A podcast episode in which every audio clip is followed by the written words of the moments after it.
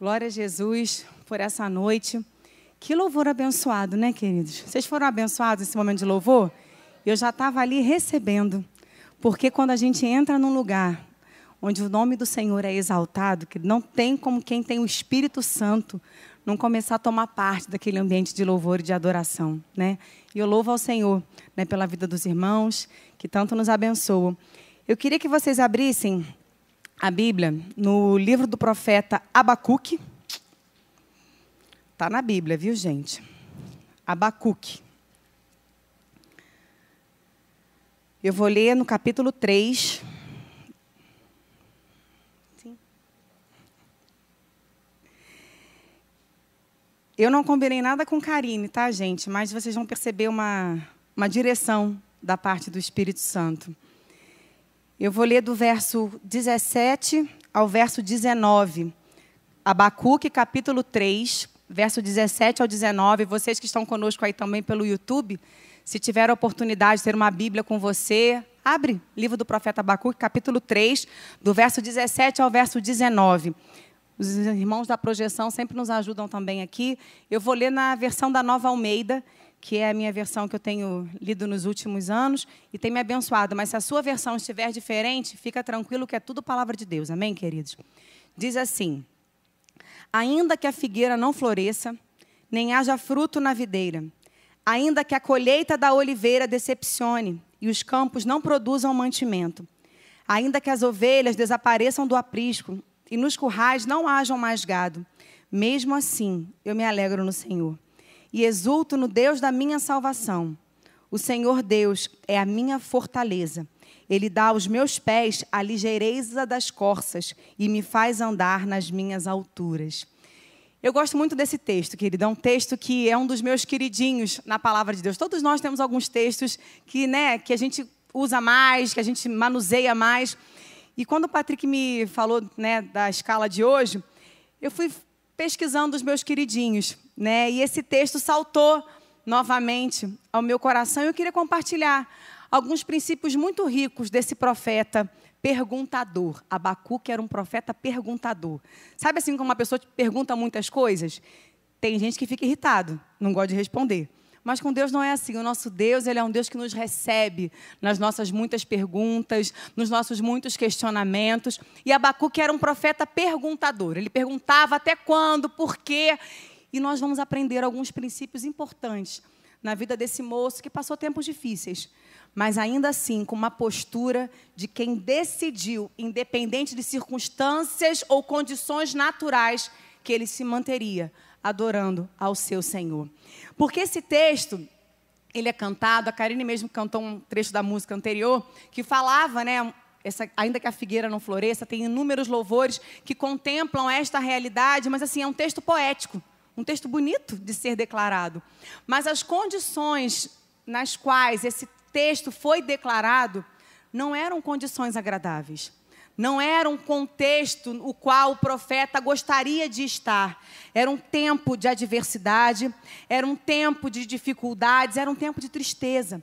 Mas independente desse tempo, independente dessas circunstâncias naturais, o profeta ele declara que ele não se alegraria por aquilo que Deus poderia lhe dar, que ele não teria o motivo da sua esperança naquilo que o Senhor né, operasse ou não operasse, mas sim no fato de ter o Senhor na companhia dele de ter essa liberdade de se achegar e de conhecer a presença de Deus. Porque, assim, esse contexto aqui, gente, quando ele fala aqui de figueira, quando ele fala de videira, quando ele fala de oliveira, de ovelha e de gado, ele não está falando de coisas dispensáveis. Esses, esses itens aqui citados pelo profeta eram elementos muito importantes para a economia e para a sobrevivência do povo de Israel. Quando ele fala que ainda que a figueira não floresça, quando fala que a figueira iria florescer, faz menção a um tempo de prosperidade, de coisas boas, de coisas novas, coisas boas sendo anunciadas. Assim, a figueira vai florescer.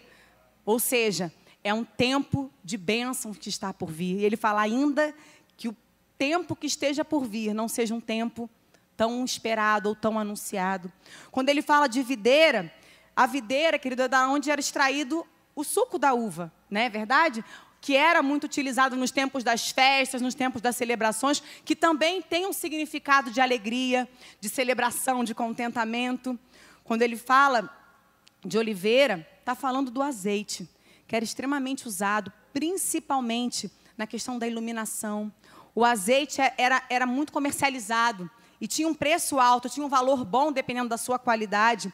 E era utilizado, gente, até as suas últimas prensas, porque dependendo da prensa da oliveira, né, o azeite ele vai perdendo um pouco a sua qualidade. Mas ele era utilizado desde a primeira prensa até o finalzinho dela. Quando ele fala da ovelha, a ovelha era um dos principais meios de subsistência, porque da ovelha se aproveitava a lã para fazer as roupas, principalmente no período do inverno e também a carne, né, para comer, para se alimentar. O gado era extremamente utilizado na questão da agricultura, para arar a terra, também a questão do leite. Então, assim, ele está falando de itens que não poderiam faltar. Ele está falando de uma situação que realmente traria tempos difíceis para aquela nação.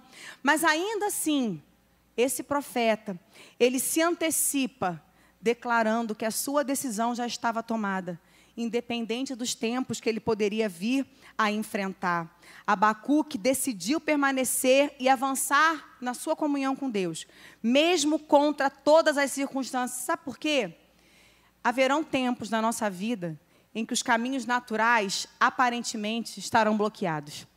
Mas quando você olhar para o seu horizonte e aparentemente os caminhos estiverem bloqueados, olha para o alto porque no alto os caminhos sempre estão abertos, queridos. O nosso Deus nos deu livre acesso através do sacrifício de Jesus.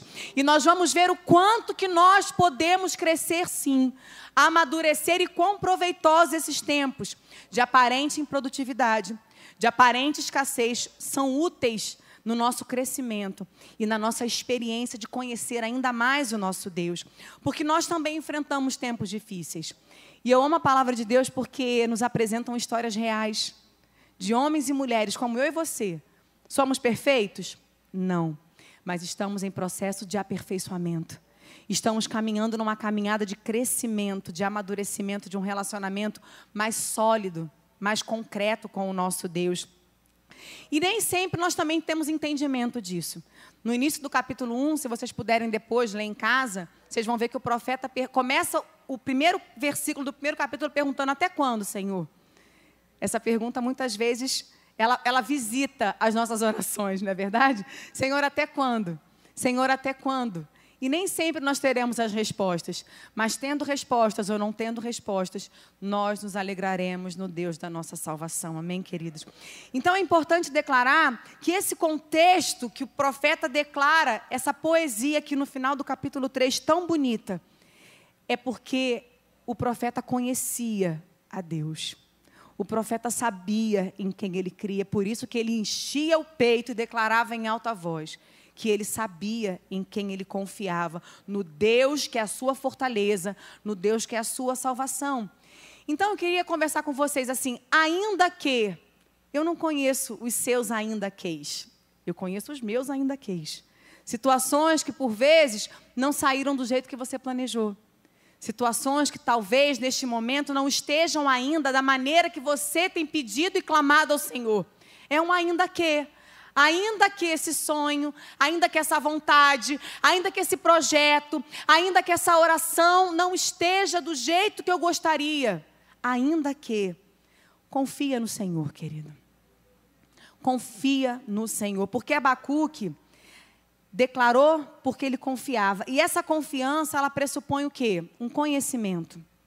Nossa, pastora, glória a Deus, né? Claro que para você confiar, você tem que conhecer.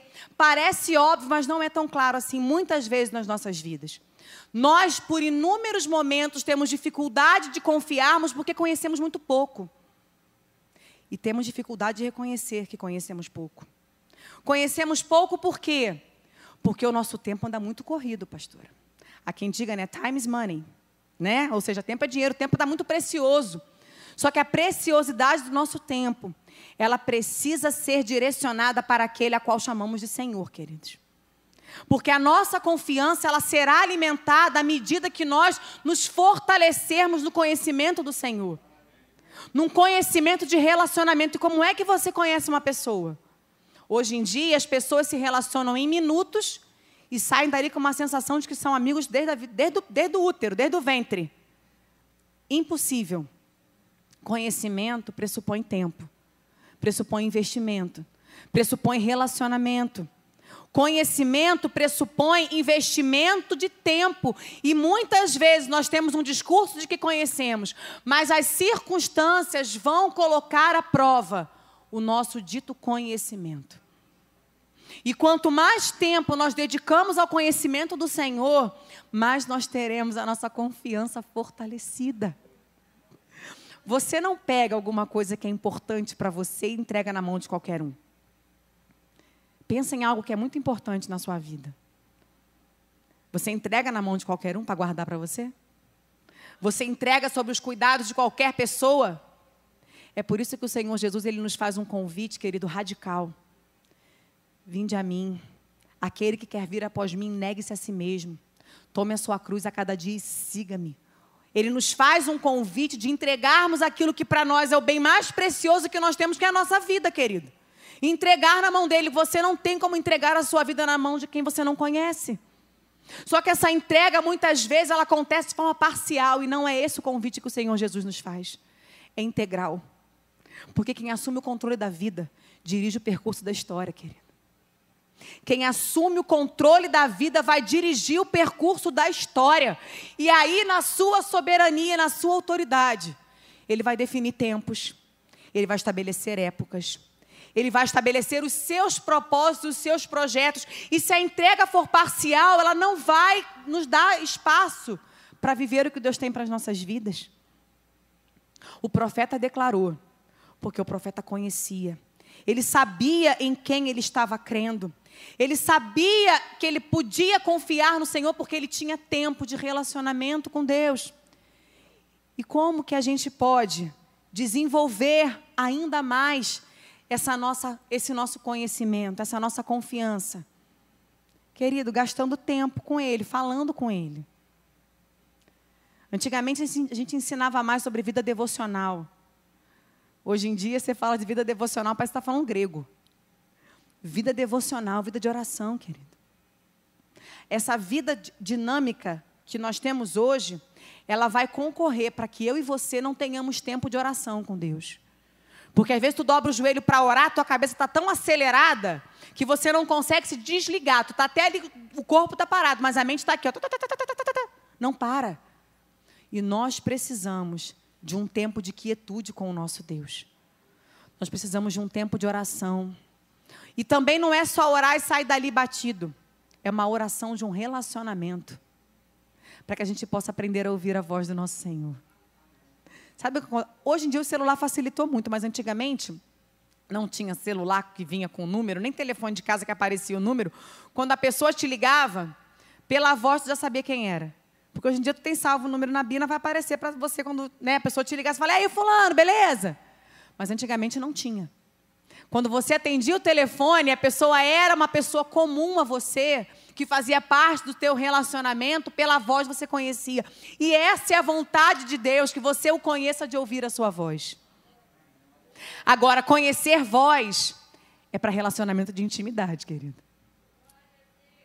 Conhecer a voz, a gente pensa assim: ah, poxa, Ana, mas será que Deus pode falar de forma audível? Pode. Querido, Deus fala em todos os momentos. Às vezes você está aqui no louvor, a letra toca diferente no seu coração. E você sabe que é o Espírito Santo, não é a voz da Karine. É o Espírito Santo falando com você. Mas isso é um relacionamento de investir tempo. O Espírito Santo, querido, ele quer se relacionar de forma ativa com as nossas vidas. Não é para quando apenas viemos à igreja, não. É para, para que nós venhamos a ter um relacionamento com Ele. Então, nós precisamos ter vida de oração com Ele. Como mais? Pela Sua palavra. Querido, eu não entendo de verdade, de verdade, já parei para tentar compreender melhor. Gente que diz que conhece a Jesus e não tem amor pela Sua palavra. Não entendo. E eu não estou colocando nenhum peso sobre isso. Mas é uma questão que nós precisamos rever. Crente que não gosta de estudar a palavra de Deus tem algo de errado. Porque é essa palavra quem vai revelar quem ele é para mim e para você e que vai estabelecer bases sólidas para nossa fé. É essa palavra que vai mostrar que ele é fiel. É essa palavra que vai me dizer, como nós cantamos aqui agora, que na hora que o Pedro afundou, diz lá, pronta. Cara, eu amo esse versículo. Prontamente. Prontamente o Senhor estendeu a mão e falou assim: Levanta, Pedro. E volta andando para o barco com ele. Pedro andou duas vezes, querido, vindo e voltando. Prontamente, mas por quê? É o conhecimento da palavra, porque aí eu vou aplicar para a minha vida. A hora que eu afundar, a hora que a pressão tiver, a hora que os meus ainda quês estiverem quase que acaba nesse ainda que. A tua história não acaba nesse ainda que de agora. Tem coisa para frente. Mas a gente só se apropria dessa certeza quando nós nos aconselhamos com a palavra. Fala com ele. Se achega a ele. Abre tempo na tua agenda, querido. Abre tempo na tua agenda para que tu tenha tempo de leitura da palavra de Deus. Tem gente que fala assim: ah, mas a palavra, pastor, é chata. Não é, não, querido. Isso é mentira do diabo. A palavra é uma bênção. A palavra é uma bênção. Você que está em casa, a palavra de Deus é uma bênção. Eu não me esqueço Dona Zenilda quando eu entrei aqui pela primeira vez naquela porta. Leiam a Bíblia. O maior legado que eu aprendi com Dona Zenilda foi: leiam a Bíblia. Mas o Senhor, Ele inicia uma caminhada de transformação com as nossas vidas, amém, querido?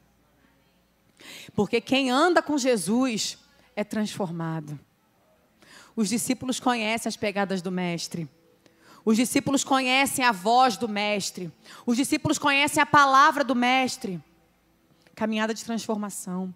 E cada vez mais que caminhamos, vamos sendo visitados por um temor do Senhor, querido. Quantos hoje em dia dizem que conhecem a Jesus, mas não têm uma vida que corresponda a, essa, a, essa, a esse princípio, a essa verdade? Porque quem conheceu Jesus, querido, muda. Jesus não mudou apenas as nossas vidas, ele, ele dividiu a história. Tem uma história antes, tem uma história depois.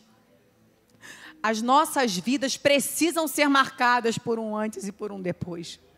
Sabe para quê? Para que este mundo veja e testemunhe que o Espírito de Deus habita em nós. O Senhor, querido, ele, ele se movimenta hoje em dia através das nossas vidas. Nós somos testemunhos vivos de transformação. É por isso que ter, caminhar, andar com Jesus é caminhar em transformação. É caminhar numa proposta de vida diferente. Para confiar, tem que conhecer. Quando a sua fé estiver balançando, leia mais a palavra. Quando a sua fé estiver desanimando, gaste mais tempo de oração com o Senhor. Quando a tua certeza estiver né, meio que desmoronando, se fortalece no teu relacionamento com Deus, porque é essa palavra, são esses princípios que alimentam a nossa fé. Porque haverão momentos, querido, em que os ainda queis vão se apresentar. Os ainda queis Aqui a gente cantou se o mar, mas há momentos que o mar vem mesmo. Que as ondas são maiores do que a gente. Há momentos que as tempestades se armam e a gente não tem o que fazer a não ser o quê? Olhar para o alto. E contemplar toda a sua presença e a sua bondade em caminhar conosco. Alimente esse teu relacionamento com Deus. Ainda que não retroceda. Ainda que não retroceda. Nós não somos daqueles que retrocedem. Porque quando as adversidades vêm, queridos, nós temos duas possibilidades. Ou nós vamos retroceder, ou nós vamos avançar. Nós temos uma escolha para fazer. Só que a vontade de Deus não é que a gente venha retroceder, porque isso acontece até na nossa vida natural. Quantas vezes, ou quem sabe você já passou por uma experiência que todo mundo, você tinha um bando de amigos, todo mundo parça, parceiro, amigão, tal, quando estava tudo bem. Mas na hora que dá ruim, né não? Só ficam quem? Os mais chegados. Você tem os seus mais chegados, não tem? As pessoas que você sabe que pode contar na hora que der ruim. No dia que o ainda que se apresentar. No dia que a tempestade for maior do que você esperava, do que você pensa que pode dar conta. Você sabe com quem você pode contar, porque muitos metem o pé. E com Jesus não é diferente, não, querido. A hora que o discurso aperta, muito mete o pé. A hora que o discurso aperta, e a hora qual é a hora que o discurso aperta, Ana? Quando as circunstâncias vêm confrontar aquilo que Deus falou com você. Quando as circunstâncias vêm perguntar para você, ué, você não é crente? Está passando por isso? Ah, mas você não deve estar orando direito, não. Ah, não é possível, mas nossa, mas com você, você vive lá na igreja. Muitos metem o pé, querido. Sabe por quê? Deus não demonstra o, meu, o seu amor por mim e por você atendendo os seus desejos, os seus caprichos, as suas vontades. Não que eles sejam ilícitos, não, tá bom? Às vezes alguns pedidos nossos são lícitos, mas não se enquadram os propósitos do Senhor para as nossas vidas. E quando entregamos a Ele a nossa vida, querido, que vai prevalecer a vontade dele, amém? E ainda que Ele precise por algum momento deixar que as nossas lágrimas rolem para um futuro infinitamente maior do que pedimos, pensamos ou imaginamos para as nossas vidas, Ele vai permitir. Porque a gente é tão limitado, a gente não compreende a grandeza dos propósitos do Senhor. Então, quando ainda que vier, não é porque o Senhor não te ama, muito pelo contrário. Quem é pai e mãe vai me entender. Quando diz um não, é por amor é por amor. Quando permite alguma coisa, é porque tem um propósito muito bem estabelecido. Em Romanos, no capítulo 5, do verso 1 ao verso 5, perdão, Romanos 5, do verso 1 ao verso 5, o apóstolo Paulo escreve assim: Justificados, pois, mediante a fé, temos paz com Deus por meio do nosso Senhor Jesus Cristo, pelo qual obtivemos também acesso pela fé a esta graça na qual estamos firmes e nos gloriamos na esperança da glória de Deus. E não somente nisso, mas também nos gloriamos nas tribulações, sabendo que a tribulação produz perseverança. A perseverança produz, produz experiência, e a experiência produz esperança. Ora, a esperança não nos deixa decepcionados, porque o amor de Deus é derramado em nosso coração pelo Espírito Santo que nos foi dado. Nesse pequeno trecho aqui, o apóstolo tá, Paulo está escrevendo o quê? Olha só. Não se gloria somente na graça, no bem que te foi dado, mas se gloria também na tribulação. Aí você fala assim, apóstolo Paulo deu uma viajada aqui, né, pastora? Porque gloriar em tribulação não deve estar tá muito bom da cabeça. Mas sabe por quê? Todas as coisas cooperam juntamente para o bem daqueles que amam a Deus. E se o Senhor permitiu que a tribulação viesse, é porque Ele tem propósito. E aqui o apóstolo vem descrevendo, isso é maravilhoso, preste atenção comigo, que ele diz assim, ó, que a tribulação, o que é tribulação? Dificuldade, adversidade. Nós tínhamos um amigo no seminário, né, que ele não falava tribulação, ele falava tubulação.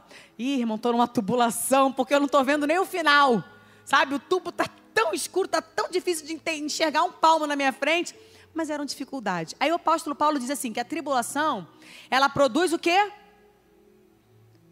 Leia aí, gente, comigo. Produz o quê? Perseverança ou paciência. Isso aqui é tremendo, porque olha só, gente. Como que a tribulação produz paciência? Se você não tem o que fazer, tu vai ter que esperar, certo? Porque se a gente puder fazer, a gente vai meter a mão para fazer.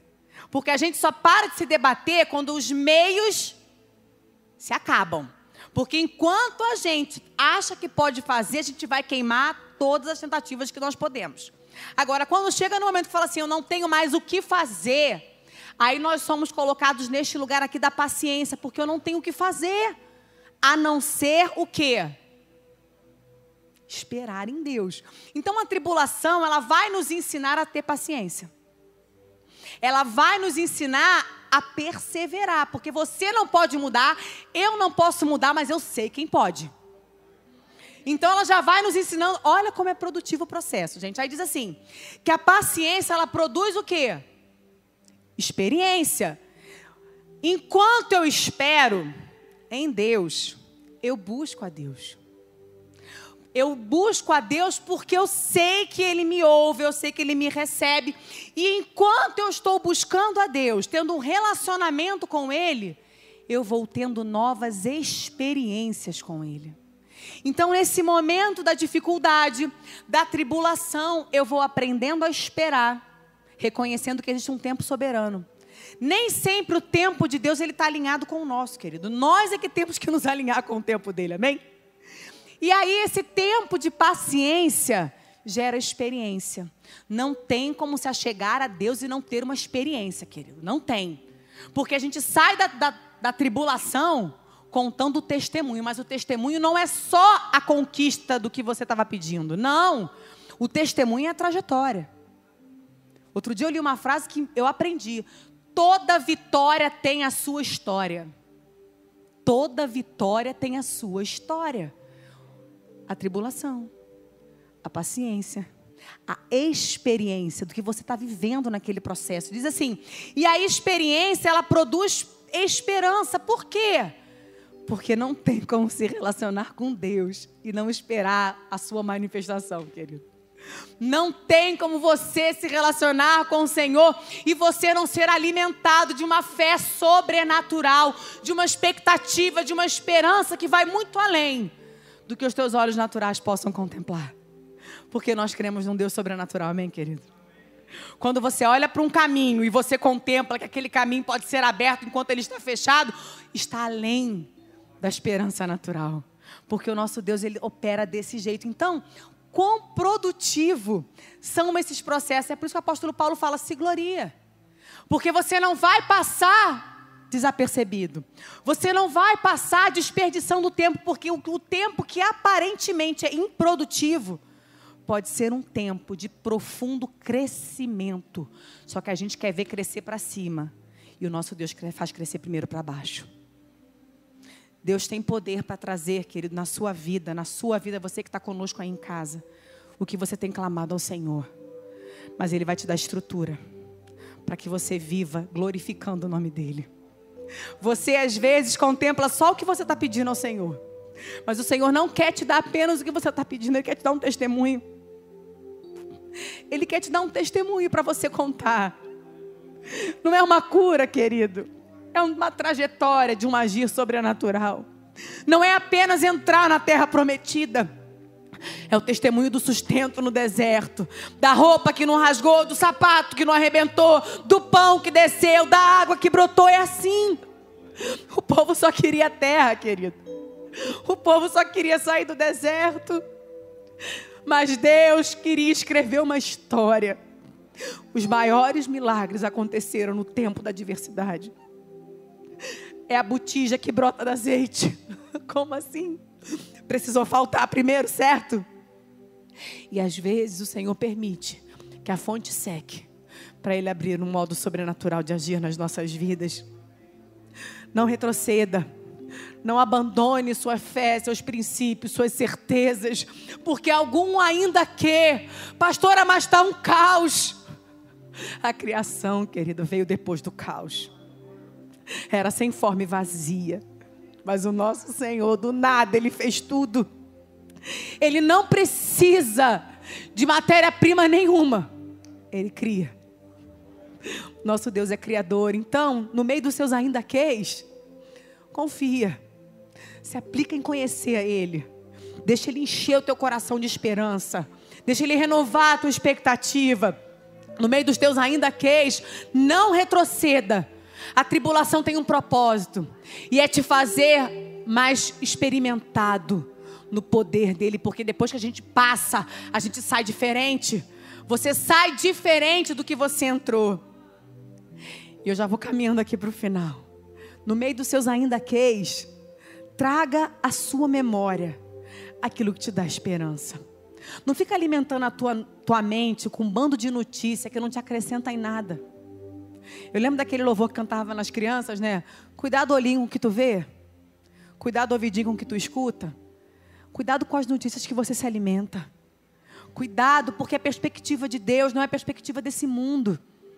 Deus não trabalha segundo os parâmetros do natural. Porque o que é natural eu posso fazer, tu pode fazer. Deus trabalha na esfera do sobrenatural. E nós precisamos nos alimentar dessa experiência é desse nível de fé. E não é gente alienada, não. A gente não é alienado porque nós não cremos no acaso. Nós cremos num Deus que zela pela Sua palavra e Ele não mudou. Max Lucado, um autor super conhecido aí, ele tem uma frase que ele diz assim, né, que memórias curtas endurecem o nosso coração. Nos seus ainda queis, traga a sua memória o que Jesus já fez na sua vida. Se alimente da certeza, dos princípios, do que ele é. Porque ele não é o que ele faz, ele é o que ele é. O Senhor falou isso para Moisés: Eu sou o que sou. Eu não preciso fazer para ser. Esse mundo diz pra gente que a gente precisa fazer para ser alguma coisa, né? Quando você pergunta para alguém, quem é você? Geralmente as pessoas se apresentam por aquilo que elas fazem. Nós não somos o que fazemos. Nós somos, querido, um povo de propriedade exclusiva de Deus. Nós somos o povo que foi revelado ali que Deus amou de uma tal maneira.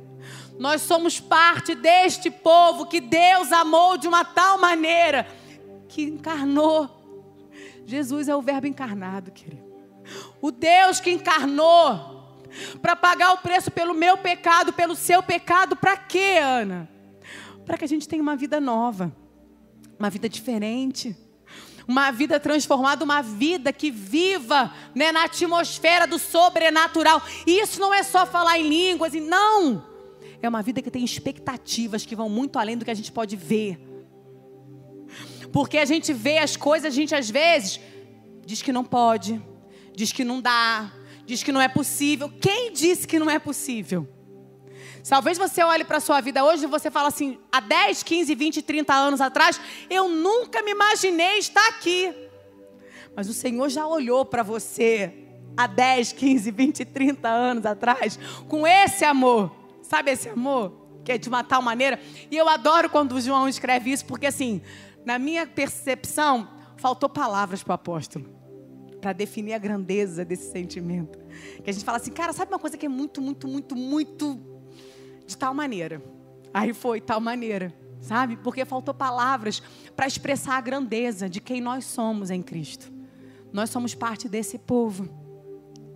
Então traga da sua, traga a sua memória, não se alimenta de comentários, que a gente às vezes, antes de chegar, como eu falei, nós vamos queimando as etapas todas que nós temos à nossa disposição.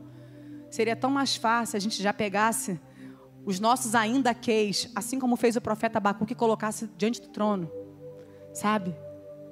Colocasse diante do trono da graça e esperasse uma resposta de Deus. Mas a gente conversa com um, conversa com o outro, conversa com o outro. Aí não vai dar certo, isso não vai acontecer, isso não é possível. A medicina já disse que não, mas não tem mais o que fazer. Mas ele saiu de casa, Ana, mas não vai mais voltar. E o filho não fala com o pai, o irmão não fala com o irmão. Há poder no sangue de Jesus. Há poder no, na ação sobrenatural do Espírito Santo, querido. Se alimente das boas novas. Que título maravilhoso! É chegar das boas novas boas novas do reino. E onde o reino está sendo implantado, pode acontecer, pode acontecer. Em Mateus, no capítulo 4, no verso 23, diz que Jesus percorria toda a Galiléia, ensinando nas sinagogas, pregando o evangelho do reino, curando todas as enfermidades e moléstias entre o povo. Jesus ainda cura, querido. Alimenta seu coração nessa verdade. Jesus ainda cura. Quando tu colocar um papelzinho ali naquela salva que fica ali atrás, coloca com fé. Creia que o sobrenatural pode acontecer. Ah, Ana, mas e se eu colocar e não acontecer? Querida, a soberania é dele, amém? Às vezes, a nossa vontade vai desalinhada dele. Mas quando ele não fizer o que você quiser, se submeta em amor glorificando a Ele, porque a vontade dele, ainda que naquele momento possa não caber no nosso entendimento, ela é muito melhor do que a nossa. Lembra que o não do Pai é cuidado com o Filho. Ele é o nosso lugar forte. O Senhor é o nosso libertador, nosso Deus, nossa fortaleza, nossa salvação, nosso refúgio, como diz no Salmo 18. Esse é o Senhor que nós servimos. Ele é o nosso, no, nosso libertador. Em João, no capítulo 8, diz que se o Filho vos libertar, verdadeiramente sereis livres. O Senhor Jesus se manifestou para desfazer com toda a obra do maligno. Querido, não há cadeias que ele não possa quebrar. Não há lugar que ele não possa entrar. Não há situação que ele não possa intervir. O nosso Senhor é esse que quebra cadeias, que nos liberta, ele é o nosso advogado. Em 1 João, no capítulo 2, no verso 1, diz assim: Se alguém pecar, temos um advogado para com o Pai, Jesus Cristo justo, querido. Ele está sentado à direita de Deus Pai, intercedendo pelos imperfeitos. Por esses no processo, como a luz da aurora, somos nós, caminhando dia a dia. A gente né, falha, a gente peca, não vivemos na prática do pecado, amém, querido? Porque o Espírito Santo ele nos incomoda. Mas nós temos falhas no nosso processo. Mas nós temos um advogado que se assenta e que intercede por nós integralmente. Jesus nos livra, assim como livrou seu povo, querido, através de uma moça chamada Esther. Deus pode usar a sua vida para abençoar a vida de alguém. Você pode estar pensando assim: ah, Ana, mas eu não tenho esse chamado. A gente às vezes dificulta tanto o processo, querido. Dê o nome que você quiser, seja disponível. Dê o nome que você quiser, ministério, chamado, serviço, seja disponível para o Senhor te usar. O Senhor, Ele conecta pessoas, propósitos. A gente aqui é muito encaixotado, né? O Senhor, Ele não tem compromisso com a nossa compreensão, querido. Porque o que Ele faz está muito além do que a gente possa imaginar. O Senhor Jesus, Ele é o nosso amigo. Você fica, às vezes eu fico meio assim, me faltam palavras, sabe? Jesus nos chama de amigos. Às vezes eu emprego a palavra amiga, amigo, numa coisa tão simples. Chama de amigo quem no máximo é teu colega. Você tem essa experiência às vezes, querido? O hábito.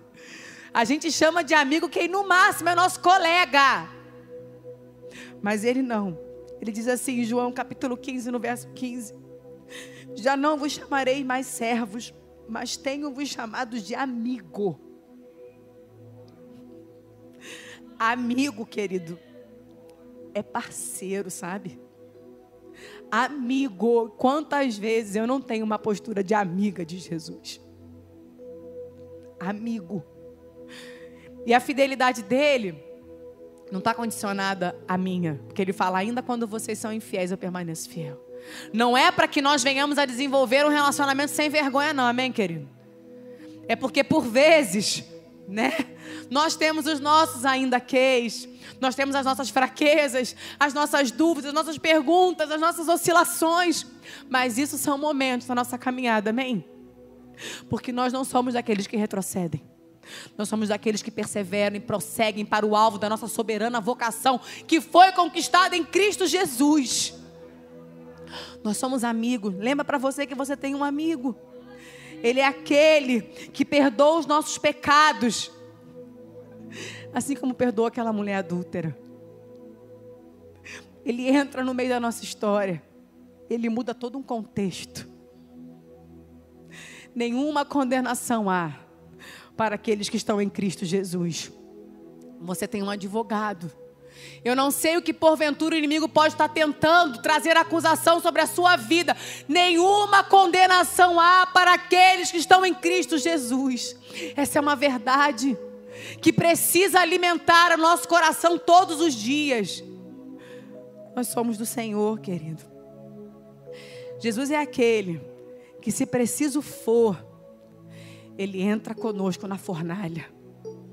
A gente às vezes prefere não entrar, né? Se pudesse escolher, eu falo assim: eu não vou nessa, não, eu vou na próxima. Não, essa oportunidade aqui eu não quero, não, Jesus. Eu vou pegar uma outra oportunidade mais leve. Mas a gente às vezes não escolhe as fornalhas vêm. Não é verdade? As figueiras não florescem em muitos momentos, às vezes falta o fruto da vide, às vezes não tem a alegria, né, do vinho, da videira, não tem. Mas ele está conosco. Ele entra conosco e ele nos conduz naquele processo. E a Bíblia diz lá, Ananias, Misael e Azarias, porque eu não gosto do nome Sadraque, Mesaque e mas depois a gente conversa sobre isso. Eles saíram intactos daquela fornalha. Naturalmente, eu imagino, né, Quem estava de fora, vai dar ruim, hein? Aumenta a fornalha sete vezes, vai dar ruim. E às vezes estão olhando para a tua vida e falam assim, vai dar ruim.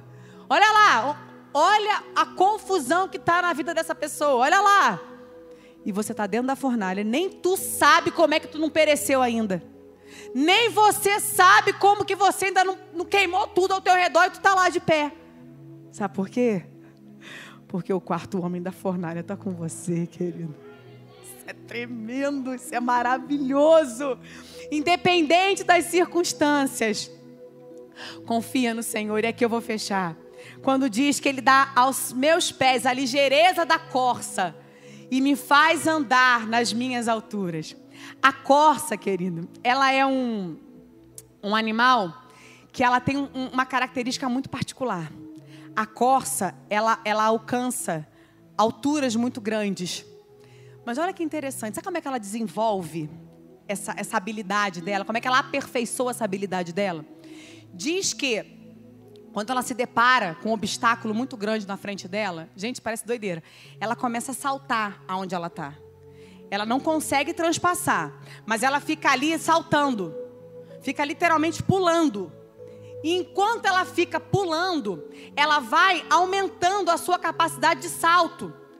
E quando ela já está ali treinando para saltar aquilo ali, ela transpassa aquele obstáculo e ela passa a partir daquele obstáculo a transpassar obstáculos ainda maiores. E é isso que o profeta está dizendo aqui. O nosso Senhor pode nos fazer, pode nos permitir, perdão, nos encontrar com algum obstáculo na nossa vida. Mas o que Ele espera de nós é que a gente não desista. Como a corça, não desista. Começa a saltar. Começa a saltar Começa a saltar, começa a exercitar aquilo que eu já te dei. As habilidades que eu já depositei na sua vida. Começa a saltar, porque a partir deste obstáculo, deste ainda que você vai transpassar obstáculos ainda maiores. A dificuldade não vem para nos fazer retroceder. Não. Mas vem para revelar, querido, o poder do Senhor na nossa vida. Vem para nos amadurecer no relacionamento maduro. Chega de criancice. Chega de imaturidade. Nós nascemos pequenos, amém? Quando nós temos uma experiência com o Senhor, como pequenos que somos, bebês, vamos aprendendo.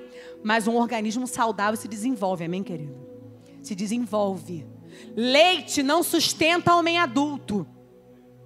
Leitinho sustenta bebê. Não sustenta a demanda de um adulto. E nós vamos caminhando e muitas vezes os obstáculos vão vir. Lembra da corça. Persevera. Confia. Pratica aquilo que você já sabe. Investe no teu relacionamento com Ele. Se alimenta da palavra dEle. Caminha numa caminhada de transformação, abrindo espaço na sua agenda, na sua rotina, para que o Espírito Santo alimente a sua esperança, a sua expectativa. Lembra que a tribulação ela tem um propósito. Ela vai gerar paciência, perseverança. Ela vai gerar experiência. Ela vai gerar esperança. Caminha nesse processo com o Senhor. Confia nele. Não retroceda. E traga a sua memória, se alimente daquilo que pode te dar esperança. Eu queria orar com vocês nessa noite, querido. Eu queria orar. Queria que você se colocasse de pé. Eu não sei qual é o seu ainda que. Eu sei o meu. Ou melhor, os meus. Eu não sei qual é a questão que está aí no seu coração. Você está pedindo a Deus. Você fala, Ana, um caos. Você que está conosco em casa, eu não sei o seu ainda que. Mas eu sei o Senhor que se faz presente nesse lugar. Eu sei o Senhor da nossa história. E eu quero orar por você nessa noite para que nós possamos, assim como o profeta Abacuque, declarar: Olha, eu não sei se o ainda que vai mudar. Eu não sei se isso vai ser transformado. Mas de uma coisa eu sei. Eu sei que o meu Senhor, Ele está vivo. Eu sei, eu sei. Perdão, querido, que eu perdi aqui a passagem. Pode projetar aqui, Tamires. É porque eu perdi, estava marcadinho aqui. Eu sei, eu sei. Não, peraí, vou aqui, vou aqui, eu tenho ele aqui, peraí.